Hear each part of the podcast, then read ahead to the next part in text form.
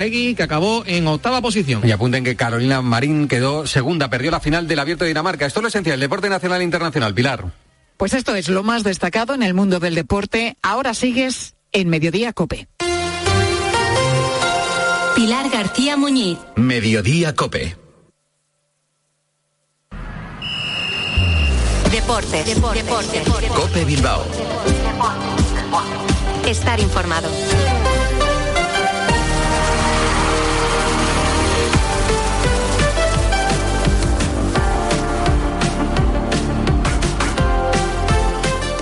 Arrachaldeón, son las 3 y 25 de la tarde. Hoy es lunes 23 eh, de octubre de 2023 y como es habitual abrimos la semana con nuestra tertulia rojiblanca, minuto 91 desde la tienda restaurante Ver Bilbao. Les habla y saluda José Ángel Peña Zalvidea en nombre de técnicos y redactores. Antes de escuchar a nuestros contertulios de cabecera, en esta sintonía de Cope Bilbao les ofrecemos algunas pinceladas de la actualidad del deporte vizcaíno.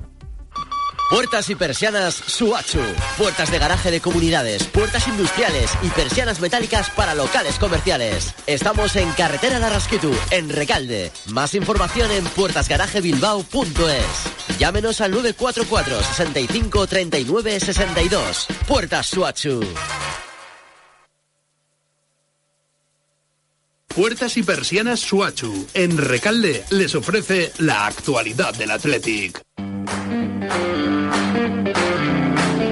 Un Atlético el de Ernesto Valverde que sigue sin eh, ser capaz eh, de ganar al eh, Barcelona en su campo, aunque este sea un escenario diferente. Ayer en Montjuic, eso sí, el equipo hizo un buen partido, plantó cara al conjunto culé, le jugó de tú a tú con los riesgos que ello conlleva, de ahí que quizás el mejor del Atlético, sin quizás fuese Unai Simón, pero eso no resta méritos a la valentía del equipo rojiblanco. Al final, derrota honrosa, si es que las hay, con ese gol en los eh, minutos eh, finales de un debutante del Fútbol Club eh, Barcelona. Y en cuanto al conjunto rojiblanco, a la hora de las valoraciones, vamos a escuchar a Leque y a Vivian. Leque hablaba de que había sucedido un poquito lo de siempre. Al final, rendimiento muy bueno, sensaciones buenas, pero una vez más aquí con, con, cero puntos. Yo creo que hemos tenido ocasiones para poder adelantarnos, eh, hemos sabido sujetar bastante las suyas. Es difícil contra, contra estos equipos que siempre, siempre tienen una que, te la enchufan y ha sido en este caso y casi hasta el final pues con cero puntos. Y de sensaciones también hablaba su compañero de zaga, Dani Vivian. Hay que recordar que Leque ingresó en el terreno de juego eh, por el lesionado Yuri, que tiene una contusión en el peroné de la pierna derecha, el que le fracturó la temporada pasada al jugador del Real Madrid eh, Carvajal. Por cierto, Herrera tampoco pudo iniciar el partido al sufrir una lesión muscular durante el calentamiento, pero les decía que Dani Vivian también ofrecía sus sensaciones eh, tras el choque. Me cuesta decir malas porque con el partido que hemos hecho es que me da rabia decir malas, pero es que la sensación de no sacar ningún punto de aquí es, es muy dura con el partido que hemos hecho. Eh, creo que deberíamos haber sacado eh, algún punto, no sé si el empate o la victoria, pero desde luego llevarnos, llevarnos algo a casa.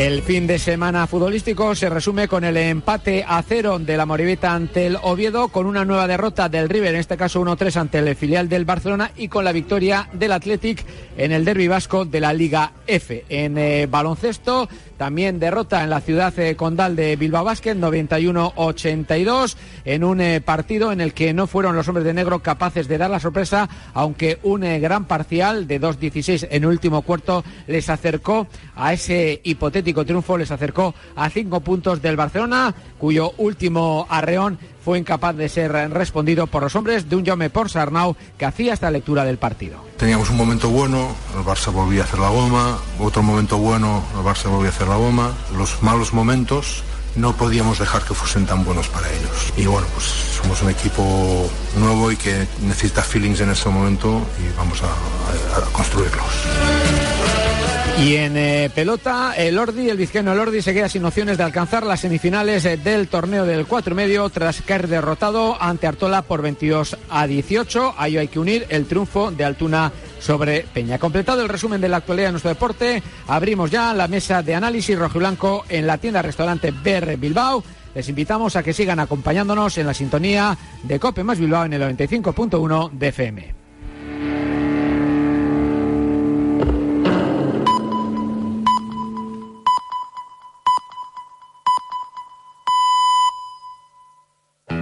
Y a las dos y media en Canarias. Escuchas Mediodía Cope. Con Pilar García Muñiz. Estar informado.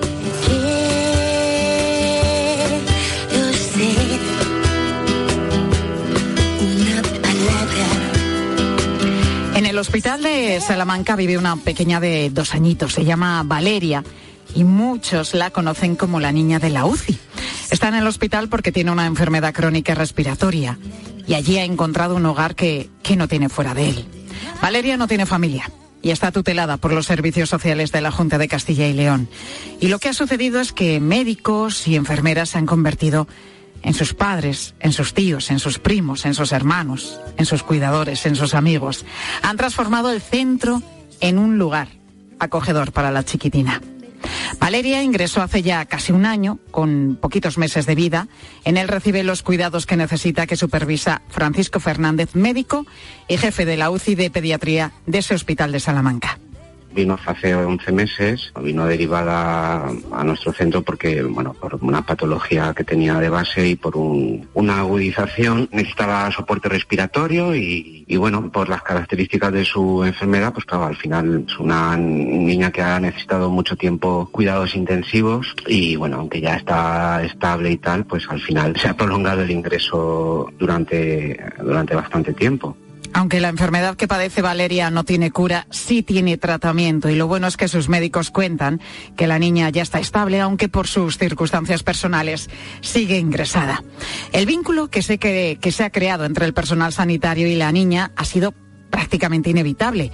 Durante 11 meses, médicos, enfermeras, auxiliares, celadores, todos, absolutamente todos, se han volcado con Valeria. El vínculo yo creo que es ya casi de familia. En pediatría es algo que suele pasar, ¿no? Cualquier pediatra o cualquier persona, enfermera, todo el personal que trabaja con niños, pues es algo que ya lo traes en los genes, ¿no? Pero claro, si estás 11 meses trabajando o teniendo aquí a un, paciente, a un niño, deja de ser paciente, pasa a ser alguien que aunque intentas mantener un poco las distancias o los pies en el suelo, pues claro, es imposible no, establecer un vínculo más especial.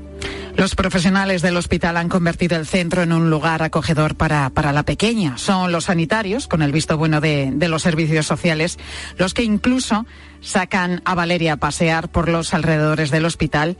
Son los que la atienden y quienes la están criando todo el personal que trabaja aquí con ella, pues cuando tenemos un ratito y tal, pues eh, estás con ella, eh, intentas jugar, sacas a pasear. Hay compañeros que se la han llevado a casa siempre con permiso de, evidentemente, de servicios sociales, ¿no? Para que vea a otros niños. Este verano ha estado en, alguna piscina de alguna compañera, un poco darle el soporte emocional que ella ahora mismo no, no tiene o que podría aportar su familia.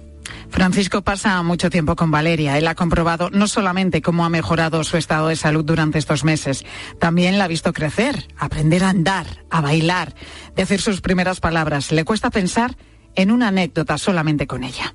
Son muchas. Eh, no sé, desde que le hemos enseñado a bailar sevillanas hasta que para ayudarle a, empezar a hablar, eh, le están enseñando el lenguaje de signos. Yo sé, conmigo pues yo intento que aprenda a decir Paco, pero se queda en el pa. Y en el co no te lo dice y te sonríe así con cara de pilla.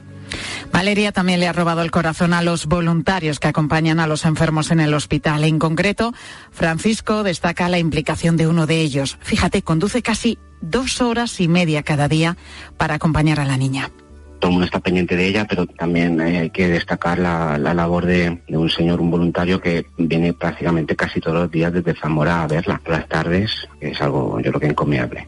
El personal sanitario reconoce lo dura que es la situación de Valeria, está estable, como contábamos, podría irse a casa, pero precisamente es lo que no tiene, algo que les duele a todos. A los que somos padres o aunque no seas padre, pues está claro que, lo más duro que hay en la vida es tener a un hijo en una UBI, intentar mantener un poco la distancia y, y sobre todo por, por, intentar sufrir lo menos posible, pero bueno, es parte de, nuestro trabajo. Por un lado es duro y lo pasas mal, pero el hecho de, ayudar, de curar, es lo que te ayuda un poco a, a seguir con el día a día. Creen que lo mejor sería que Valeria estuviera con una familia de acogida y que pudiera vivir en un hogar, aunque por el momento lo previsto es que si recibe el alta en las próximas semanas ingrese en un centro de menores. La niña podría irse de alta, pero vamos un poco pendientes de, ver qué pasa. En teoría, en las próximas semanas, salvo que surja alguna familia o algo, eh, en principio la idea es que vaya a un centro de menores.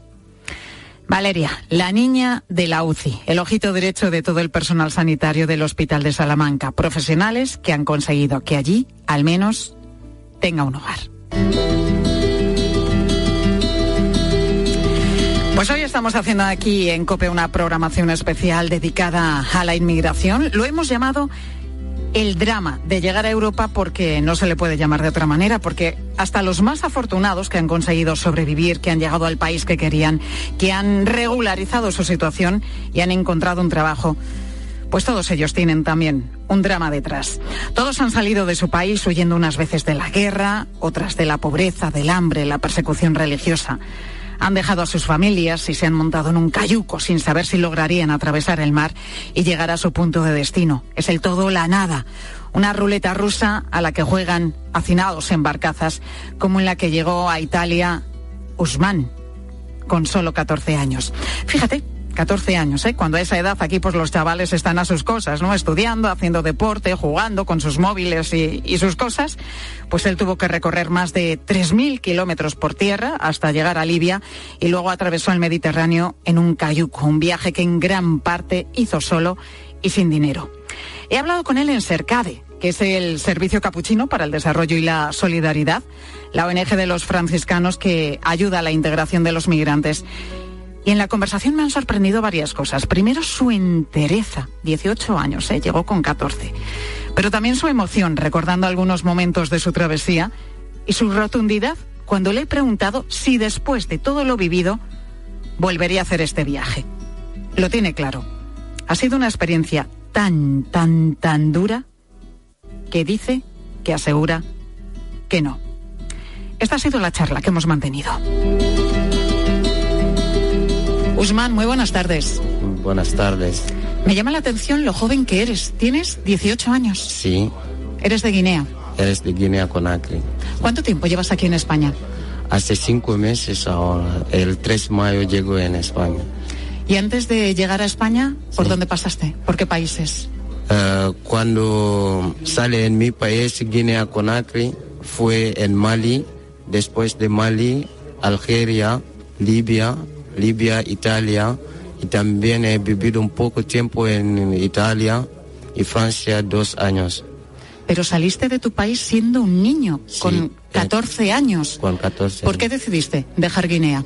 para mejorar la vida y estudiar. Cuando sales en mi país, tengo en mi cabeza, puedes estudiar más en Europa, pero cuando llegue es otra vida. ¿Es una decisión que tomaste tú? ¿Te apoyó tu familia o no? No, eh, solo yo no con mi familia. Con 14 años Sí, decidiste sí. emprender un viaje Mm. en el que imaginabas que podía pasar cualquier cosa. Sí, ¿Eras pero- consciente de los riesgos? Sí, pero cuando yo salí en mi país era con mi tío de mi madre. Hasta Libia nos separamos ahí, en Libia. Y a partir de ahí ya viajaste solo. Solo, sí. Hasta Libia, hasta, eh, hasta hoy, estoy solo. ¿Cómo fue este viaje? ¿Qué recuerdos tienes? Fue malo y bueno, pero ¿Cómo era ese barco? ¿Un cayuco? es un barco con plástico y madera dentro donde sentamos y los pequeños se sientan en, ¿cómo se dice? Al lado de, Ujú. Del- En los laterales. Sí, en los laterales. ¿Cuántas También personas ibais en, en esa barcaza, en ese cayuco? Ciento más. ¿Más de 100 personas? Sí, más de 100 personas. ¿Fuisteis rescatadas todas las personas que, que viajabais en esa Eh, barca? sí, en mi barco, pero hay otra, hay cinco o tres barcos que sale para llegar en Italia, pero no todas personas que va a llegar ahí. ¿Pasaste miedo? Sí, mucho miedo. Por la mañana, cuando había eh, s- sol por la mañana, sí. Pero por la noche no veo nada, solo... Pero cuando lo mira derecha e izquierda, solo mar, no hay tierra, no hay nada. ¿Sabes nadar, Usman? No, no sé nada. Me imagino que como casi todas, ¿no? Sí, Las personas que sí, viajaban en esa barca, muy poquitos o ninguno sabría, sabría nadar. ¿Y cómo llegaste hasta esa barca? En Libia es eh, una- un otro mundo. Cuando llegue en Libia necesito solo salir ahí para ir, pero porque no hay derecho en Libia. Hay, hay una esclavación ahí. ¿Pero tenías dinero ahorrado para poder pagar ese viaje? No. Mi tío ha pagado y después eh, cuando nos eh, entrado, entramos en el barco, en el barco para llegar en Italia, nos separamos ahí. No sé, a- hasta este momento no. No sabes nada de él. Llegaste hasta Italia, Sí. os interceptaron eh, el barco en el que viajabas Mm. y a partir de ahí comienza otra etapa. ¿Y cómo llegas hasta nuestro país, hasta España? hasta España cuando eh, la Francia me echaron a las 18 y he cogido un tren y autobús para llegar a España. Pero buscándote la vida, Sí. totalmente, sin apoyo, sin conocer a nadie Nadie. y sin conocer los idiomas de los diferentes países por los que has ido pasando. Sí, eso es. Cuando saliste de Guinea, ¿imaginabas que el viaje iba a ser así de duro o que ibas a llegar a un país y de una manera más o menos sencilla ibas a encontrar trabajo? Cuando sale en mi país no tengo esa eh, idea. Era muy, muy pequeño, no tengo esta experiencia cómo se va a hacer en el futuro, pero tengo que la vida va a mejorar en Europa aquí. ¿Tienes esa esperanza? Eh, Sí, esta esperanza, pero cuando llegue... Bueno, nos decías que estás estudiando español Sí, eh, y dentro de poquito me comentabas también que vas a tener ya el pasaporte sí, en 31 de octubre este mes. y a partir de ahí vas a poder regularizar tu situación en España. mm, vas a hacer, eh, vas a mejorar para hacer un curso de fontanería. ¿Quieres ser fontanero? Sí, Tu propósito ahora, lo que nos estás diciendo, hacer las cosas bien, poder formarte como fontanero sí, y trabajar en este oficio en España, porque tu propósito es quedarte aquí en nuestro país sí, eso. y me imagino que el objetivo es poder ayudar a tu familia que sigue en Guinea. Sí, también. Mi madre y mis dos hermanos pequeños. ¿Has vuelto a ver, por cierto, a tu familia? ¿O te comunicas con ellos eh, de manera frecuente? ¿Hablas con tu madre? Sí, hablo con mi madre, pero no todos los días. Ah, a veces una vez en semana con mi madre. ¿Qué te dice tu madre cuando le dices que tú quieres quedarte en España? ¿Ella qué dice? Él me dice, vuelve ahí, pero no puedes volver donde estaba antes. No, No quiere que vuelvas a Guinea. yo no quieres volver en este momento. Y hablábamos de ese viaje, cuando saliste de, de tu país, de Guinea, que me decías que, que recordabas pues lo duro que resultó. Después de conocer toda esta experiencia. ¿volverías a repetir lo mismo? ¿Volverías a salir de Guinea para buscar un futuro mejor en Europa? No, no.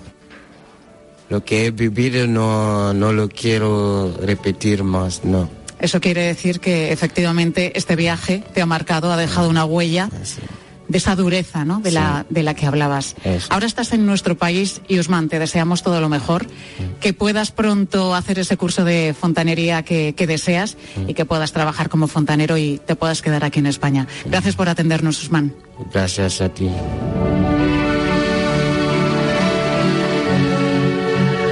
Pues es Usman que está en Cercade, donde está aprendiendo español, lleva cinco meses en nuestro país, bueno, y ya ves que, que habla bastante bien. Y desde este centro, el Servicio Capuchino para el Desarrollo y la Solidaridad, pues también le ayudan a que pueda estudiar y a regularizar su situación. Porque, ¿qué pasa con todos los que llegan a nuestro país? Pues algunos son deportados, otros piden asilo y consiguen regularizar su situación pronto, pero los hay también que se quedan en un limbo legal que les conduce a la pobreza y muchas veces a la explotación laboral. Bueno, yo creo que si hay una tecnología que en los últimos tiempos ha cambiado sin duda nuestras vidas, pues ha sido esta. En la rotonda, toma la segunda salida. Continúa 100 metros. ¿Tú te acuerdas de cuando cogíamos el mapa de carreteras e íbamos mirando por dónde ir? ¿Qué tiempos, eh? Nos parece ahora lejísimos porque fíjate, ¿eh? Cómo nos ha cambiado la vida, como te decía, pues sin duda el GPS. Lo que pasa es que a veces también nos la complica. Le ha pasado a un camionero turco que por seguir precisamente las indicaciones que le daba su navegador, pues ha pasado 40 horas atrapado literalmente entre dos casas en una pequeña aldea del municipio de Cabanas, en A Coruña. La imagen es para verla, ¿eh? el camión totalmente encajado, pero encajado, sin poder moverse entre las dos viviendas, que dice, pero ¿cómo ha llegado ahí, no? Pues se dirigía camino a Arteixo.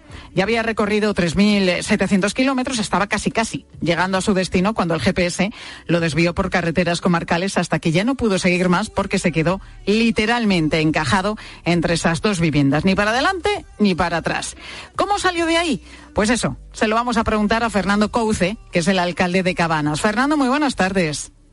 Muy buenas tardes, ¿qué tal? Bueno, ¿cómo llega el camionero hasta esa pequeña aldea? Porque ni siquiera está de camino a Arteixo, ¿no? Que era su destino final. Pues la verdad es que resulta curioso, sobre todo sabiendo que ya no es la primera vez que venía a Arteixo, es decir, no era la primera vez que viajaba a España ni, ni que realizaba este tipo de trayectos. Aquí la cuestión, yo entiendo que quiso coger la, autovía eh, para salir por la autovía, lo cual lo derivó, digamos, eh, por ahí a, a, nuestro norte geográfico en el Concello, y, lo derivó a, este camino que la verdad no entiendo muy bien cómo lo estaba haciendo el GPS porque de hecho estaba o, estaría en la carretera de, camino a Ferrol y, entendíamos que para ir a Arteixo pues no, no, era este el sitio donde tenía que ir. Y, más allá del GPS, ¿no, ¿no hay ninguna señal en el pueblo que advierta de que camiones como ese no pueden circular? Eh, a ver, este es un municipio más donde existe una gran variedad de caminos rurales, tenemos más de 90 kilómetros de caminos. Es verdad que no existe en la mayoría de ellos señales que indiquen una limitación de tonelaje o de, o de camiones no. También es verdad que a poco que uno levante un poco la vista de la pantalla del GPS y vea el caminito que está yendo, sabiendo que se dirige a un sitio de carga de una empresa como Inditex, sabe que las instalaciones normalmente claro. los camioneros seguro que no tienen que ir por ese camino donde no caben eh, ni dos camiones en sentido contrario, ¿no? Entonces, un poco la lógica ya te dice que tú para ir a una empresa como Inditex no deberías estar yendo por un camino de este tipo porque seguro que el resto de camiones no siguen por ahí. Este hombre supongo que se dio cuenta de eso, pero decidió continuar a la espera de intentar alcanzar una vía de mayor importancia o mejores condiciones y siguió, siguió, siguió, siguió hasta que evidentemente ya no, no pudo seguir más por el encuentro entre estas dos casas. Realmente era una pena porque casi le hubiese salido bien, porque si no hubiese sido por estas dos casas, se hubiese incorporado a la carretera nacional, a la, a la Nacional 651, que une Coruña con Ferrol, y ahí sí hubiese podido eh, seguir su trayecto por, digamos, unas vías un poco más adecuadas para este tipo de Pero bueno, el caso es que se fíjate, a, nada, pero el caso es que las casas estaban ahí y se queda encajado. Te avisan a ti y qué escenas te encuentras al llegar. A mí cuando me avisan, nosotros estábamos el miércoles por la tarde con eh, bueno, un dispositivo especial de, protección civil por las inundaciones y demás. No hubo que lamentar grandes daños, pero bueno, siempre hay algún desperfecto o alguna arqueta que, vigilar y, y, subsanar. Y cuando me avisan, evidentemente, no uno dice, bueno, un camioncito, mm, no tan grande, eh, porque nadie se imagina que un tráiler de este tipo lo metan por ese lado. Y luego además, cuando te dicen atascado, entiendes que, bueno, malo será que haciendo algunas maniobras y con un poquito de ayuda de los vecinos, pues no le salido adelante, ¿no? Le restas un poco de importancia porque no, no das crédito. Además, yo creo que la gente tampoco es consciente porque estos camiones, estos tráileres, uno los ve en carretera o en autopista y los ves sin más, pero cuando los tienes como referencia de tamaño, con algo con lo que estás familiarizado, como una casa de dos pisos, te das cuenta de la envergadura que tienen este tipo de vehículos que llegan a superar a casi en altura en algunas edificaciones. ¿no? Entonces, cuando te, acercas allí y ves que hay un camión que de alto mide, mide eh, dos alturas de la casa, Fernando, es que se me acaba el tiempo. ¿Cómo, sacasteis el camión de allí? ¿Cómo lo liberasteis? Un, vecino eh, que tiene una empresa aquí en Cabanas, eh, Automoción Bilardo Colo, Fran, eh, que, lleva aquí muchos años, muy amablemente se ofreció voluntario a prestar su maquinaria y, trabajadores para poder retirar el, vehículo. De esta forma, primero hubo que sacarle la, la tractora al camión y el remolque con una grúa girarlo un poco sobre su propio eje para para poder luego arrastrarlo hacia atrás con un camión por detrás y una vez que avanzó unos metros se le volvió a enganchar la tractora y ahí se fue maniobrando marcha atrás hasta que llegó a un sitio más despejado para poder dar la vuelta. ¿Qué Madre mía, qué odisea. El caso es el que sitio despejado eran las fincas. Entonces, ahí, para dar la vuelta en la finca también quedó atascado con la tierra. Madre mía. Tuvo que volver a tirar de él con el tractor. Bueno, el caso es que 40 horas atrapado y al final liberado por una grúa. Nos lo ha contado Fernando Couce, que es el alcalde de Cabanas. Fernando, gracias por estar con nosotros en Mediodía. Gracias a vosotros por invitarme. Pues precisamente sobre esto te preguntábamos hoy aquí en Mediodía Cope. ¿Te ha jugado una mala pasada el GPS? ¿Te ha mandado por una ruta que te ha llevado a un descampado o a un callejón sin salida? ¿Te fías siempre del navegador o consultas todavía los mapas de carretera antes de iniciar un viaje? ¿Qué nos han dicho los oyentes, Ángel Correas? Mira, preguntaba si se fían siempre del navegador. Valentín parece que sí. ¿Se fía siempre o vamos a decir casi siempre? Eh, más de una vez he visto a gente del lugar mirando con cara de pena cuando pasas por alguna calle y ahí empiezas a sospechar, empiezas a sudar, te pones nervioso porque la calle se empieza a estrechar y más de una vez he tenido que plegar los retrovisores y pasar a duras penas por algún sitio. Una sensación horrorosa. Mira, dice que se fía siempre, salvo cuando va por los pueblos pequeños. Dice- ¿Qué es lo que le pasó al conductor del camión y Valentín que le ha pasado algo similar? Que ha Eh, tenido sí. que plegar los retrovisores porque no pasaba por Exacto, la a calle. lo mejor el GPS sabe que hay una calle, pero no sabe cuánto mide y ahí tienes un problemón. Lo digo Bueno. lo con, sabiendo lo que digo, vaya. ¿Te ha pasado? Sí, sí, yo el coche que tenía apenas un año y medio lo rayé en Santiago Compostela, que no es un pueblo, es una ciudad, pero me metí por una calle donde no, no podía salir y haciendo maniobras, allí me dejó el recuerdo, el tatuaje. Qué bonito. Y el coche recién estrenado. No veas. Bueno, Gloria cuenta que su marido, eh, mientras conduce, dice, ella cree que es mejor que no encienda el GPS. Bueno, con el GPS en el coche yo me aclaro bastante bien, pero cuando lleva el coche mi marido y le dice, gire a la derecha a 200 metros, ¡pum! Se mete a la derecha. ¿Pero qué es a 200 metros? Que no es ahora. ¡Uf! siempre la lía. Bueno, lo que hace es eh, obedecer inmediatamente al GPS. Sí. Eh, gire a la derecha y no escucha lo de los 200 Y a veces metros. que te pone nervioso de estar tan No, pendiente. y lo que pasa que muchas veces eh, no distingues, como te, te mande por una bifurcación, no sabes si es una carretera o otra. Y esto es como pregunta de trivial, 50%. Tú dices, ¿cuál de las dos, cuál de las dos, cuál de las dos? Eliges unas y es la otra, ¿no? Pues imagínate que vas y mal. luego pues te dice el GPS, recalculando ruta y todo eso, y a dar la vuelta. Una frase muy manida, recalcular ruta. Oye, muy mala pasada, también Andrea. que la primera vez que fui a visitar a mi novio, que vive en otra ciudad diferente a la mía, me dejé guiar por el GPS y me encontré yendo por unos callejones súper estrechos en los que yo lo veía como algo laberíntico y me, el GPS se empeñaba en que metiese por una calle en la que había una señal claramente de, de dirección prohibida. Así que tuve que venía a buscar mi novio y bueno, ya me, me sacó de allí. Bueno, Es lo que Andrea también, que casi se mete en calles estrechas. Eso es una prueba de amor. No, no, desde luego, desde luego. Y Jesús, que nos ha llamado también y nos dice que no está del todo conforme con las indicaciones que le da el GPS para llegar más rápido a su destino. Lo que pasa que, bueno, ha habido veces en las cuales me ha mandado por supuestos atajos, eh, que eran carreteras de mala muerte estrechas y las que no se podía casi ni, ni circular con velocidad y al final acababa llegando más tarde de lo que, de lo que estaba previsto.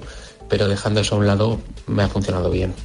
Bueno, vamos a decir la verdad, el GPS te salva de muchas, ¿eh? Hombre, Muchas es que más de las que te mete en Piensa, problemas. piensa si tuviésemos que volver a los Uf, mapas de carreteras. no me lo quiero Primero, imaginar. muchísima gente no sabría utilizarlos. Los jóvenes de hoy día dirían, ¿por dónde empiezo, no? Madre mía. Pero fíjate lo que hemos ganado, lógicamente, con el GPS. Bueno, Asir tiene la solución perfecta para cuando el GPS se equivoca y te hace perder a ti también, pues, eh, oportunidades en un buen viaje. Nosotros siempre que viajamos utilizamos el GPS. Sí que es verdad que más de una vez nos ha llevado a algún callejón sin salida, pero bueno, al final lo que siempre funciona es preguntando a la gente, llegas a todos sitios. Ese es el mejor GPS. Bajas la ventanilla y dices, oiga, ¿sabe cómo puedo llegar a...? Y hay siempre Yo un paisano que... te, que- indica. De los que les cuesta preguntar, ¿eh? ¿Ah, sí? Sí, sí, Pues mi yo bajo la mujer ventanilla, dice, pero, vamos, pregunta. Yo tal", también, no, yo también, yo también. Oye, Marigen, que dice que odia usar el GPS, así que tiene otro método. Vamos a que me escucharla. pone muy nerviosa tener que estar buscando la calle y, y distrayéndome de esa manera. Soy más de tener que equivocarme y por mi instinto guiarme y buscar de calle en calle. Bueno, eso es que Marigen tiene desde luego buena orientación. Gracias, Correas. Pilar Cisneros, muy buenas tardes. Hola, Pilar, buenas tardes. Hablando de mapas o GPS, no sé si habéis tenido la curiosidad alguna vez de mirar dónde está la isla de Lampedusa y cómo es. Es que es una cosa pequeñita de 10 kilómetros de largo tan solo, que está mucho más cerca de Túnez que de Sicilia. Y allí llegan, como sabemos, miles y miles de inmigrantes. Allí estamos los de la tarde hoy, en este programa especial, contando un montón de historias. En la tarde de Cope.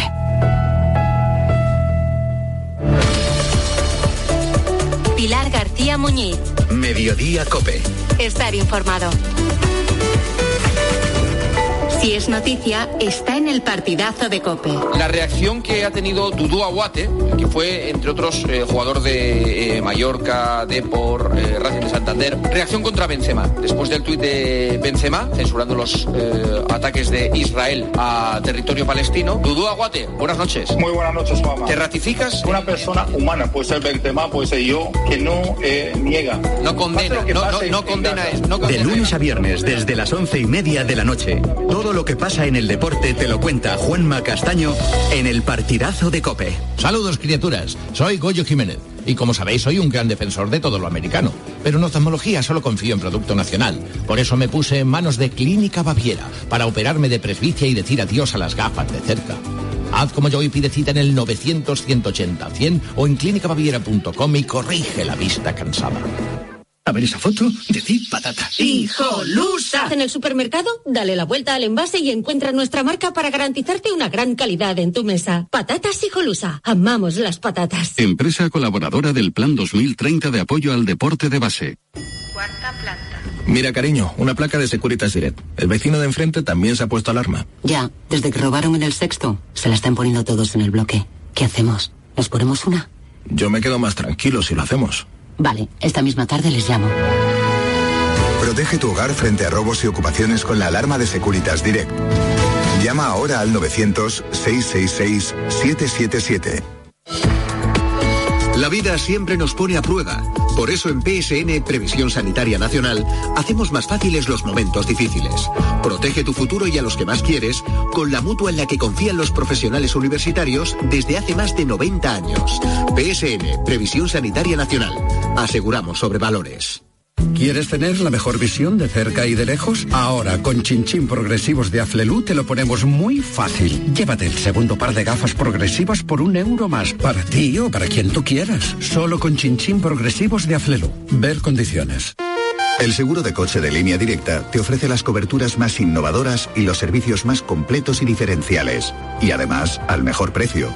¿Qué más se puede pedir? Solo un seguro adelantado a su tiempo puede hacer esto. Cámbiate ahora y te bajamos el precio de tu seguro de coche sí o sí.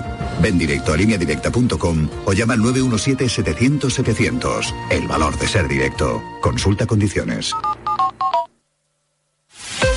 Elige tu Cope Bilbao. 97.8 y Cope Más 95.1 FM.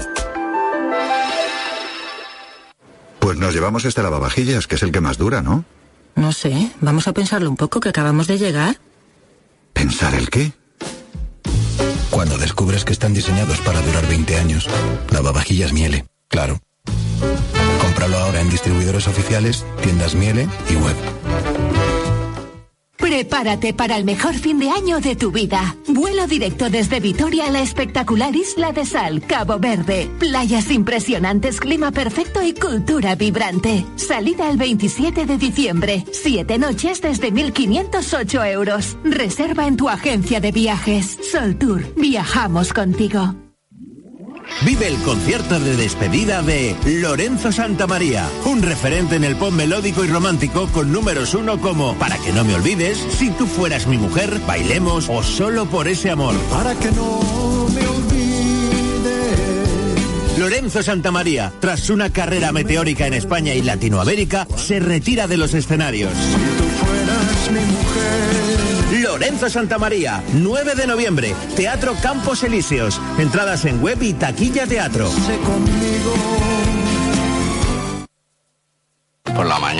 Comiendo en el metro. Es Herrera porque bueno, es un máquina y además explica la actualidad como ninguno. Escucho eh, tiempo de juego, el partidazo, el espectáculo que dan Paco, Pepi Lama. Cope es más que una radio. Herrera es un crack. Escucho cada noche el partidazo de Cope, Juan más un grande. La verdad que Exposito en la linterna se moja como nadie, o sea, dice las cosas tal cual son. El fútbol se ve escuchando la Cope. También en cope.es y en tu móvil.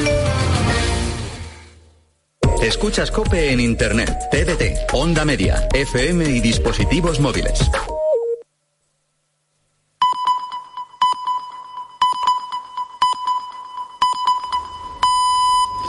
Las 4 de la tarde y las 3 en Canarias. Con Pilar Cisneros y Fernando de Aro, la última hora en la tarde. Cope, estar informado.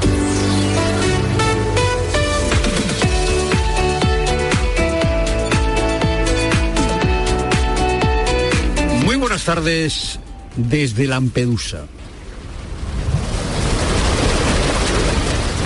Muy buenas tardes desde el puerto de Lampedusa. Estoy delante del espigón al que llegan los migrantes que son rescatados. De hecho, hemos vivido un rescate el pasado sábado. Hace calor, aunque estemos acabando octubre. eh, hay mucha humedad, hay viento sur y aunque yo acabo de tomarme un café y una botella de agua, pues eh, eh, se está incómodo aquí al sol.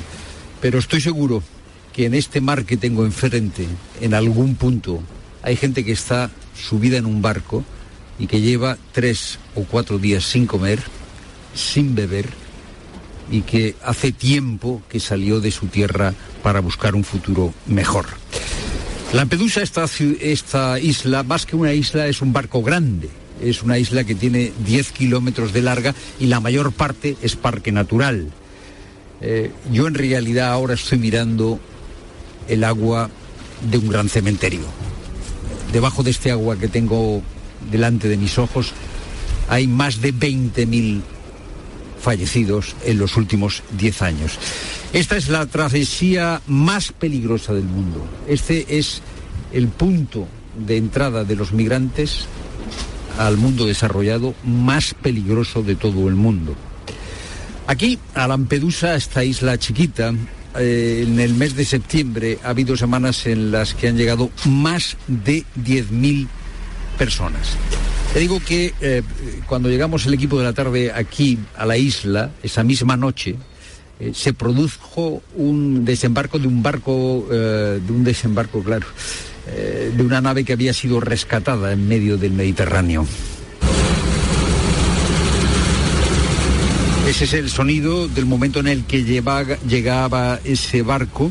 Lo habían rescatado eh, los efectivos de Frontex. Frontex es la agencia europea para las fronteras que cada vez rescata menos y cada vez se les deja también menos a las ONGs traer a los migrantes que están en este mar que tengo delante.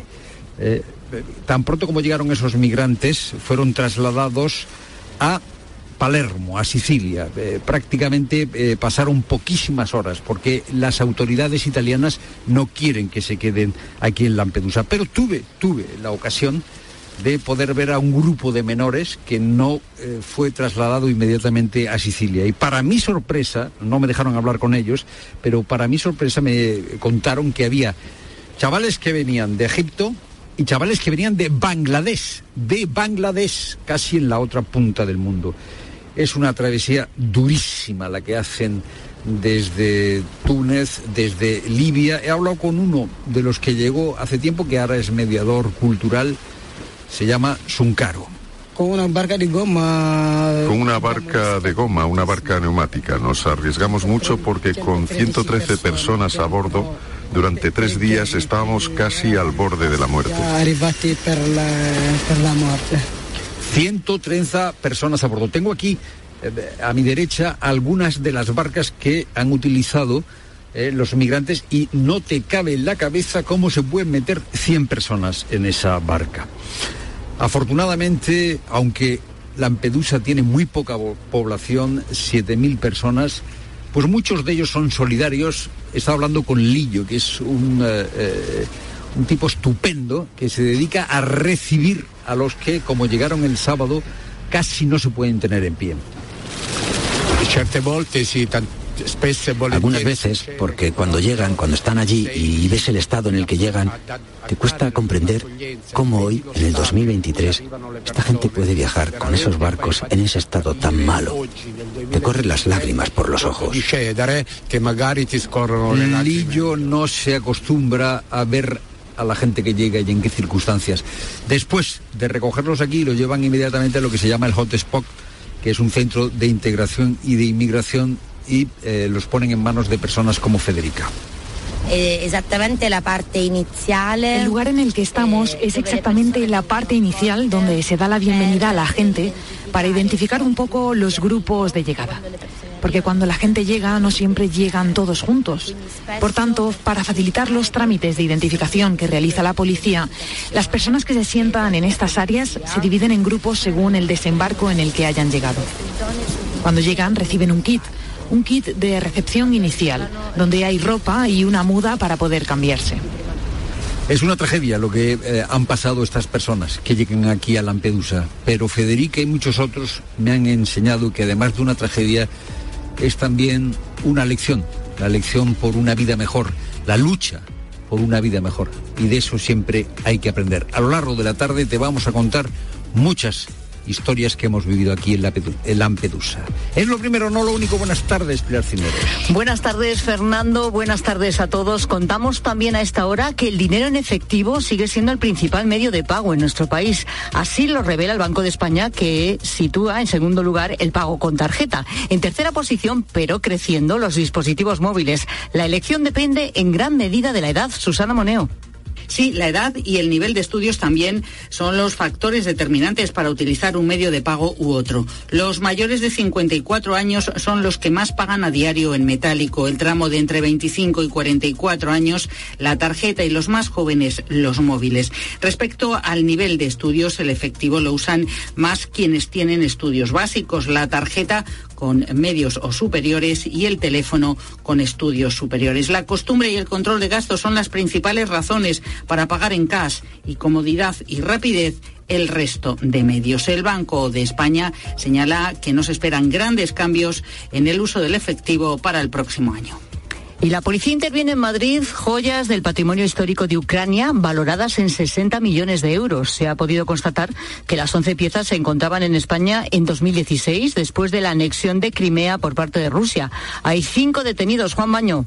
La Brigada de Patrimonio Histórico de la Policía localiza 11 de esas valiosas piezas de la cultura greco-escita de los siglos VIII y IV antes de Cristo. Se ha detenido a cinco implicados, entre ellos tres españoles. Un empresario guardaba una de las obras en una caja fuerte al frente del grupo el principal investigado, quien dice ser sacerdote ortodoxo ucraniano y quienes le ayudaban en el intento de vender el material a través de una serie de sociedades creadas es profeso con este fin. La operación de venta la detectó la policía el pasado mes de septiembre y todo por dinero. Montserrat, jefe del grupo de patrimonio de la policía. Es lo único que mueve a, todos los traficantes, el dinero. Esa historia de que hay gente que se toma una bebida cara, un whisky caro, un brandy caro mientras mira una obra de arte, eso en toda la vida profesional de todos los que estamos en la brigada no lo hemos visto jamás. Las 11 piezas se encuentran ya en estudio en el Museo Arqueológico Nacional.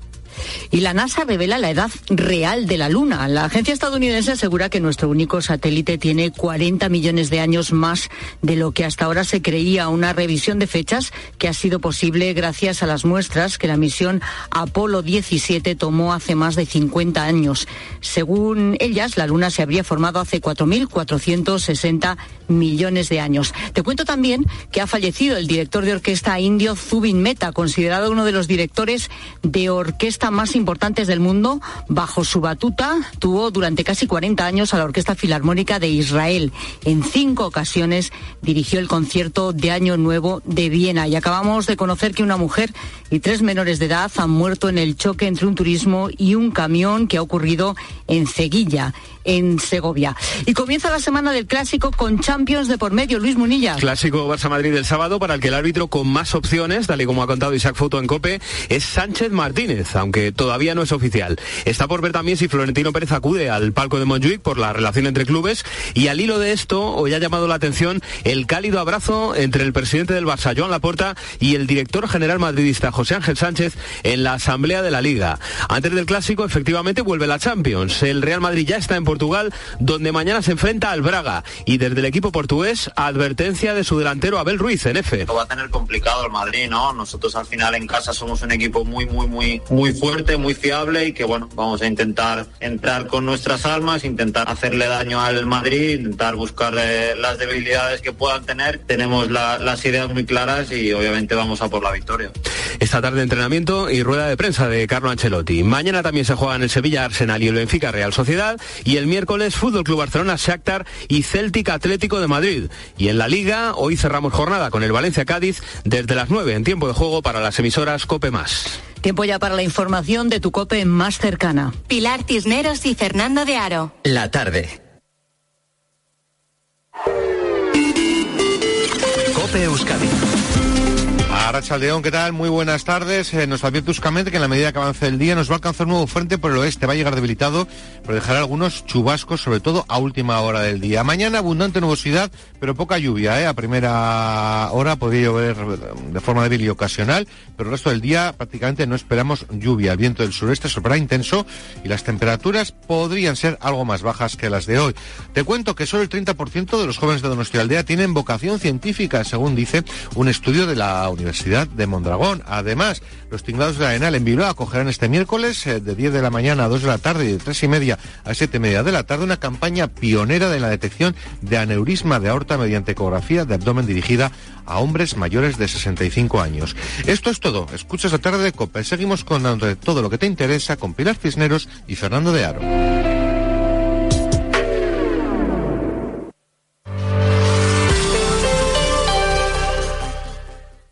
El tiempo que durante el viaje. El tiempo que tardó el viaje fueron de nueve meses, nueve meses y alguna semana más, desde mi país hasta Italia. El viaje fue muy duro, atravesé el desierto y después me monté en una patera en Libia para llegar hasta Italia. Después eh, me salvó en medio del Mediterráneo un barco de Save the Children que me llevó hasta Trapani. Después, en el viaje, durante siete días, los contrabandistas nos daban de comer arroz cocido con el agua salada del mar.